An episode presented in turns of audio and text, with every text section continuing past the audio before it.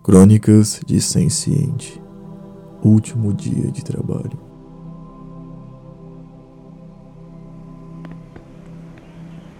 Merda, merda, merda! O jovem corria entre as pessoas, zigue-zagueando em movimentos, esquivando e esbarrando os pedestres que estavam à sua frente. Uma pressa digna de alguém que precisava de um banheiro urgentemente. Ele olhou um dos letreiros e viu que estava quase 15 minutos atrasado, e isso não seria visto com bons olhos no seu primeiro dia de emprego. Tinha trabalhado mais de dois anos como analista de informações em uma corporação, com um salário até digno, onde conseguia pagar todas suas dívidas e ainda restava uma coisa ou outra para poder esbanjar. Porém, nunca o fizera. Dividia sua vida apenas em trabalhar e ficar em casa. Não saía, não tinha amigos, apenas sobrevivia. E por isso essa oportunidade era tão importante para si. Trabalhar na área administrativa do setor de limpeza urbana poderia ser um divisor de águas na sua vida, visto que iria trabalhar na rua e não enfurnado em um cubículo. Além disso, os benefícios vindos como plano de saúde e até mesmo viagens eram bastante chamativos. E ele estava atrasado. Depois de atravessar quase metade da cidade, ele conseguiu adentrar o prédio. Em seus passos rápidos, foi seguindo pelas placas até chegar na sala de reunião. Ao abrir a porta, um silêncio se instaurou na sala, e todos os outros homens que estavam sentados à mesa o olharam com cara de surpresa. O Oi, eu sou o. Sim, sim, o novato, não é? Senta aí, disse um homem de cabelos encaracolados e parcialmente grisalhos que estava de pé à frente de todos. O jovem sentou timidamente, segurando sua pasta com documentos e papéis. E então, o homem de corpo forte continuou. Pois bem, onde é que a gente estava mesmo? Ah, nosso amigo Jonathan está se recuperando do pequeno acidente que sofreu semana passada. Pelo que os médicos falaram, foi apenas uma concussão, então ele deve voltar em uma ou duas semanas. O jovem novato levantou a mão timidamente, fazendo com que o homem corpulento ficasse em silêncio. Sim, filho. S senhor, desculpe perguntar, mas qual foi o acidente que ele sofreu? Dava para perceber medo no tom de voz do garoto. Acabava de começar o emprego e já tinha dúvidas por sua segurança. A sala toda olhou para ele em um tom de deboche e algumas risadas foram soltas. Rapazes, parem de rir do garoto, disse um homem de pé enquanto fazia os movimentos com a mão. Nosso querido amigo Johnny Boy acabou se envolvendo com a mulher casada. O marido dela, que é açougueiro, descobriu e bateu nele com um pedaço de osso de boi, abrindo a cabeça dele. O novato ficou em silêncio tentando digerir a situação. E aqui vai o meu conselho, novato. Nunca mexa com mulher casada. Os homens ao redor da mesa começaram a rir, fazendo com que o jovem ficasse totalmente sem graça diante de tal situação. E em um momento de limpar a garganta, ele continuou folheando uma das páginas em suas mãos. Passando então ao que interessa, as atribuições semanais. Mike, você e sua equipe são responsáveis pela área leste da cidade. Foi caminhando entre os homens e entregando pastas com papéis. Dom, você fica com a manutenção das máquinas. Neste momento, o jovem não ouvira mais nada, apenas um bip prolongado em seu ouvido, e quando percebeu, estava em um transe perdido em seus pensamentos. Será que realmente deveria ter saído do seu antigo trabalho?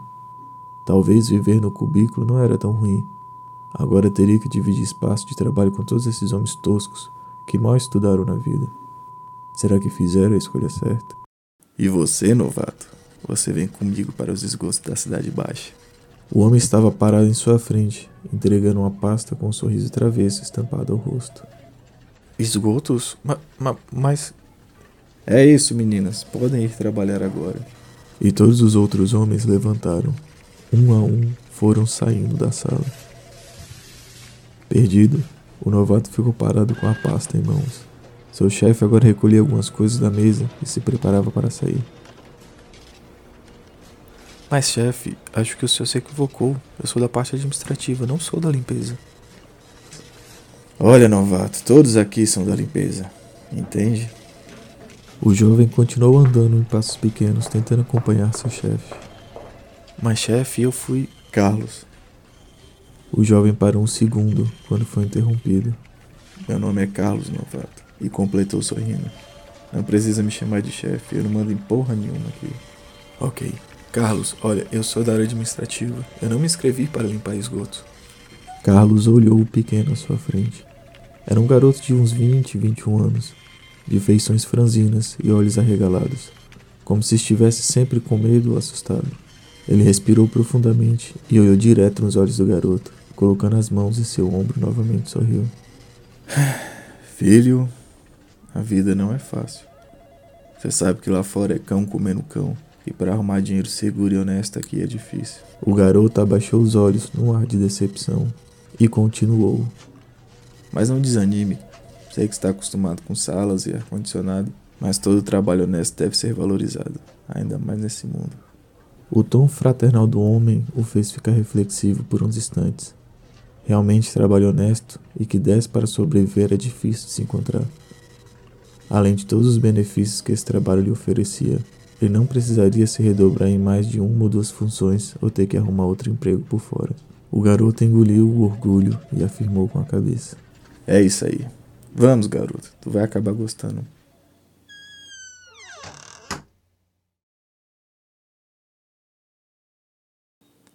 Vamos lá. Um, dois, três e. Carlos e o novato puxaram juntos a tampa do bueiro por uma barra de ferro com uma bifurcação. A tampa saiu liberando um cheiro insuportável vindo dos caminhos adentro. O garoto cobriu o rosto com a manga do uniforme, sentiu náuseas e os olhos arderem com o ar pútrido exalado. Uma mistura de fezes, carne podre e sabe-se lá o que mais deveria estar ali. Não duvidaria de nada, Afinal, muitas gangues desovavam os corpos nos esgotos da cidade baixa, então era de se esperar que encontrasse algum resto de alguém lá dentro. Carlos terminou de ajeitar o moletom e começou a descida. A escada tinha cerca de 10 metros e lá no fundo nada se via. Ele foi descendo até chegar à base, passou a luz de um lado ao outro da lanterna e depois fez um sinal de ok para o rapaz. O garoto, selou seu moletom, ajeitou as luvas em suas mãos e começou a descer.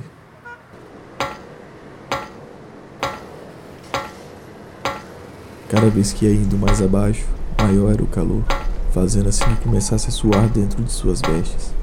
O odor continuava a incomodar, fazendo que sentisse as narinas queimarem com aquela mistura alacre de cheiros. Quando chegou ao fundo, viu que estava com uma lama meio vermelha até a altura da canela. Não conseguia diferenciar o que estava agregado naquele composto, mas foi o suficiente para que fizesse vomitar. Carlos observou a cena rindo por dentro. Era comum todos passarem mal durante o primeiro dia de limpeza, principalmente quando se tratava das áreas da cidade baixa. Tirou uma de suas luvas e pegou uma caixa de comprimidos no bolso interno do moletom. Tome, garoto. Engole um desses. O novato limpou a boca com as costas da manga e depois estendeu a mão para pegar o comprimido. Filho, tira a luva, tu quer comer merda? Realmente, ao olhar as luvas, merda seria a menor de suas preocupações. A lama avermelhada havia coberto boa parte de suas vestimentas, e ele mal tinha entrado naquele esgoto. Se não fosse seu moletom, estaria todo coberto daquela imundície.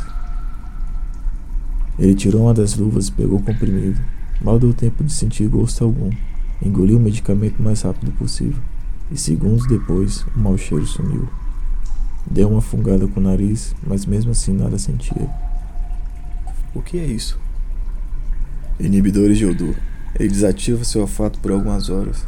Assim vai poder trabalhar tranquilo aqui embaixo. Ele guardou o medicamento na sua roupa e depois continuou. O pessoal usa quando é preciso vir aqui e não nos dá equipamentos. O garoto ainda dava uma fungada ou outra tentando sentir algum cheiro. E por que não nos deram nada mesmo?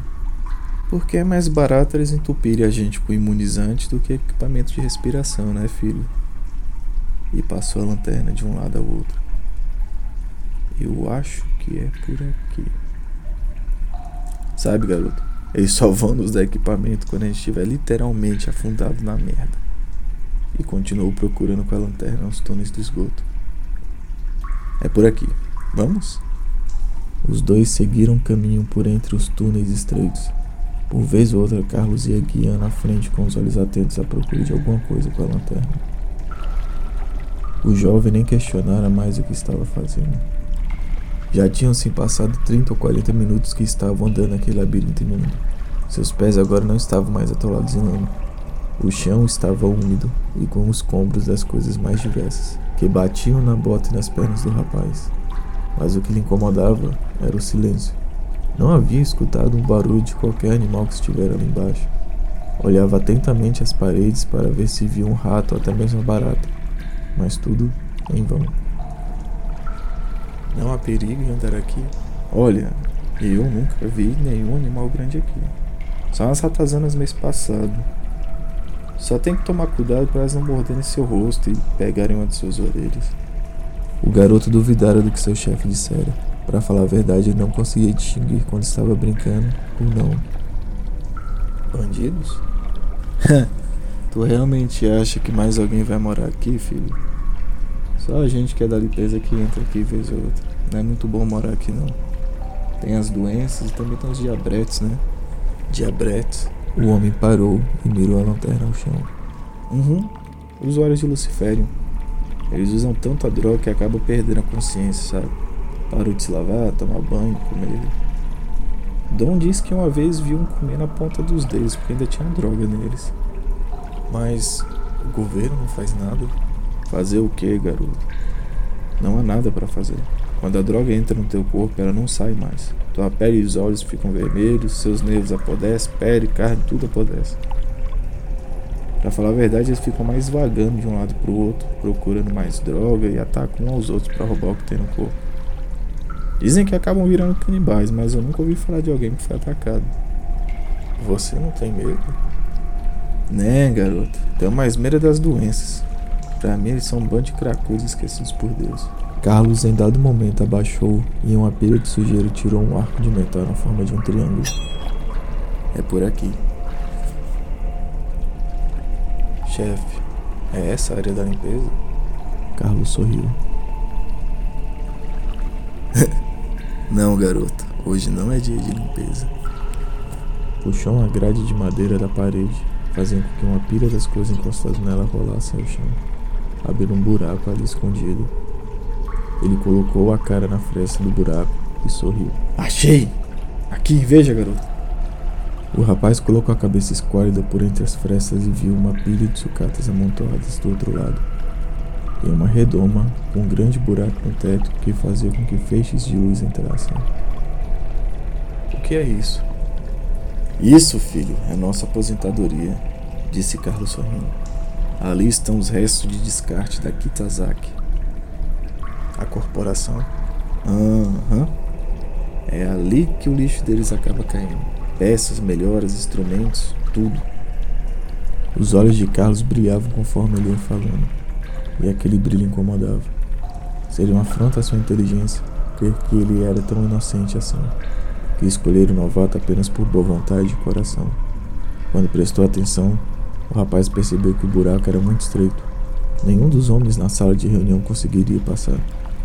Todos eram fortes ou barrigudos.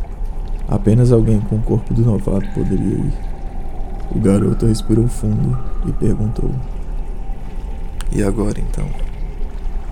Você entra lá e vai passando as coisas para mim.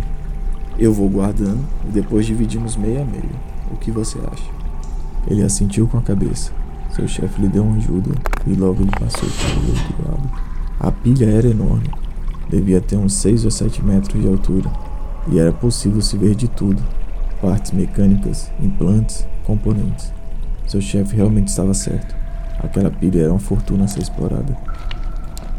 E então começou seu trabalho. Foi andando pela pilha e buscando coisas. Recolhia um montante e voltava à brecha, entregando a Carlos que ia separando em pilhas menores. Passou leitores de retina, braços biônicos capazes de aumentar a força, componentes de qualidade, tudo que tinha valor. E toda vez que voltava para entregar o que recolhera, recebia um Parabéns, garoto, ou Boa, filho. Em certo momento, percebeu que estava se divertindo Nunca antes teria vivido uma situação assim, muito menos ganhasse tantos elogios como o de hoje. Brincava perguntando se Carlos queria mudar a cor dos olhos ou ficar mais forte, e ficar assim durante um bom tempo. Ele voltou à abertura na parede e estendeu as mãos para entregar os componentes. Aqui, chefe. Chefe? Colocou a cabeça na abertura e olhou. Não via nada do outro lado. Chefe? Fez então um esforço e pulou o buraco. No chão, a lanterna que Carlos segurava apontava para a parede. Ele pegou a lanterna de seu chefe e procurou sinais que tivessem sido deixados por ele, mas nada encontrou. Começou a caminhar pelos esgotos tentando se lembrar por onde tinham passado. Aquilo realmente era um labirinto, úmido e sujo. Começou a sentir uma ansiedade que fez com que seu coração começasse a bater um pouco mais forte. O medo de estar só e uma sensação ruim começaram a percorrer a sua espinha. Começaram agora a pensar que jamais ia sair de lá, daquele ambiente claustrofóbico e imundo, que ia acabar morto ali por causa da ganância do seu chefe.